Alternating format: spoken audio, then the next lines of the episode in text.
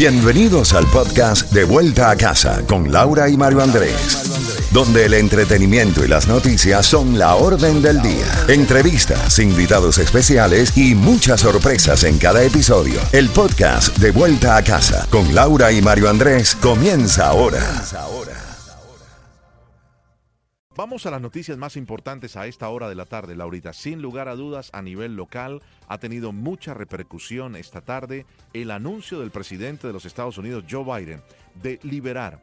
Es un momento histórico. Nunca antes se ha liberado tanto petróleo de las reservas estratégicas de los Estados Unidos. Y ojo, esto pudiera tener unas consecuencias. Si sale bien, políticas en favor de los demócratas. Si sale mal, en favor de los republicanos. Esto anunciaba el presidente hoy en la Casa Blanca.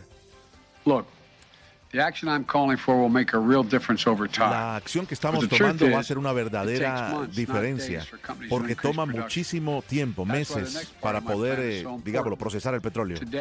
Hoy estoy autorizando que se liberen un millón de barriles por día por los próximos seis meses. 180 millones de barriles de petróleo de las estrategias eh, eh, estratégicas de las reservas estratégicas de petróleo de los Estados Unidos. Nunca antes, Laurita, se había sacado tanto petróleo de las reservas de los Estados Unidos, que son más de 526 millones de barriles de petróleo. O sea, se va a utilizar eh, un 20%. O sea, el lado positivo, ¿va a Mm. bajar el precio del combustible? Mira, no soy experto en el tema económico. El problema es que lo hemos aprendido aquí.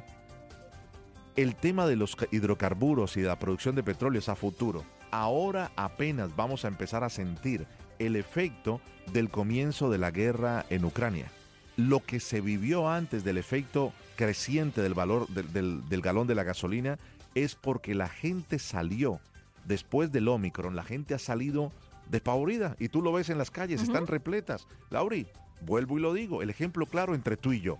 Yo venía aquí y éramos 10 o 12 personas trabajando en toda esta gran compañía que tenemos más de 500 empleados. Tú me decías, no he usado en un año mi carro. Así mismo. Si tú no utilizas tu carro, tú echaste gasolina, no, no me cabía más gasolina, estuvo ahí y la gasolina no se echa a perder. Entonces hubo menos producción, al haber menos producción y demanda, los precios se fueron al piso, estuvimos pagando gasolina por debajo de dos dólares, una locura. Entonces, ahora ha agarrado a todos, se puede decir, con los pantalones abajo, este tema y no han producido y no han producido y es la oportunidad para subir los precios. Lo que está buscando es el mal menor antes del verano, porque para mayo junio es cuando más se necesita producir petróleo y ya venimos arrastrando precios altos, pudiera tener el precio más alto en el, en el, en el verano y eso tendría un efecto político terrible a caras de agosto, que son las primarias de las elecciones de noviembre. Todo tiene que ver con política y tal, pero vamos a ver si le sale bien o le sale mal al presidente, que tiene los índices de aceptación más bajos, y si a ti te va mal en tu bolsillo, le echas la culpa al vecino que está en la Casa Blanca. Esta decisión a lo largo puede eh, causar que una recesión en el país. Sí, pero no por el tema de la gasolina. El tema es que la inflación está tan alta y hoy nos damos cuenta que Europa está en el 10% de la inflación. Aquí estamos en el 7.5%. O sea, tú estás pagando más por todo lo que tú consumes a diario porque hay menos distribución, menos producción. El tema es que están subiendo las tasas de interés para que se estabilice, o sea, que la gente no esté desaforada comprando Claro. y entonces de esa manera se estabilice. Si esto no sale bien, esta combinación de precios altos de los hidrocarburos y falta de la producción en la cadena de, de producción pudiera traer efectivamente una recesión. Por eso nosotros traemos especialistas al programa para que sin tendencia política nos hablen de este tema, Lauri. Muy interesante y estaremos conversando con ese especialista más adelante. Bueno, en otras noticias te quiero contar que el yerno del presidente de los Estados Unidos, Donald Trump, Jared Kushner, que era su asesor principal junto a su hija Ivanka, eh, muchos de los que han sido llamados por este comité del Congreso para testificar respecto a lo que pasó el 6 de enero del año anterior en, este, en esta invasión al, al Capitolio, pues han dicho que no van, han estado en desacato. Pues el yerno del presidente, Jared Kushner, dice, sí voy a ir. Y es otra de las grandes noticias en el día de hoy, que sí va a ir a testificar porque lo que sucede es que en el momento en que el presidente estaba como detrás de una tarima, mirando por televisión lo que estaba sucediendo, siempre estuvo a su lado su hija y Jared Kushner. ¿Te acuerdas de esas imágenes? Claro. Le van a hacer muchas preguntas respecto a qué pasó allí. Si alguien incitó a que la turba entrara al Capitolio y lo demás, la noticia es que sí va a ir. De otro lado, en, el en la casa de al frente, sigue la investigación sobre la computadora del hijo del presidente de los Estados Unidos, Joe Biden, y esto va a tomar otros ribetes eh, que pudieran llevarlo a un tipo de sanciones importantes. ¿Está involucrado el presidente? Aparentemente no. El tema es que lo que se descubrió allí, si se comprueba que estos emails y todo lo que dejó olvidado en una computadora que nunca fue a reclamar, pudiera traerle consecuencias importantes. Es un tema muy político en medio de una carrera que cada día está más cerca de las elecciones, Lauri. Político y delicado. Así mismo es. Hay una hay un proyecto de ley que está avanzando en el, en el Congreso de los Estados Unidos para legalizar a nivel nacional echar humo con la marihuana. Mañana habrá una votación viernes antes del fin de semana en el Congreso todo indica que por la parte demócrata va a pasar sin compromiso y lógicamente tendrá que ver si en el Senado pasa. Más de siete aseguradoras de la Florida ya no están brindando seguros en el estado, otras más también se irán, por eso analizamos el tema también en De Vuelta a Casa en el día de hoy. Y Laurita, te quiero contar que hoy son 27 años de la muerte de Selena. Así es. 27 años de la gran Selena. Y también les quiero contar que ayer lo anunciábamos, ¿no? Con eh, una invitada en el tema de inmigración.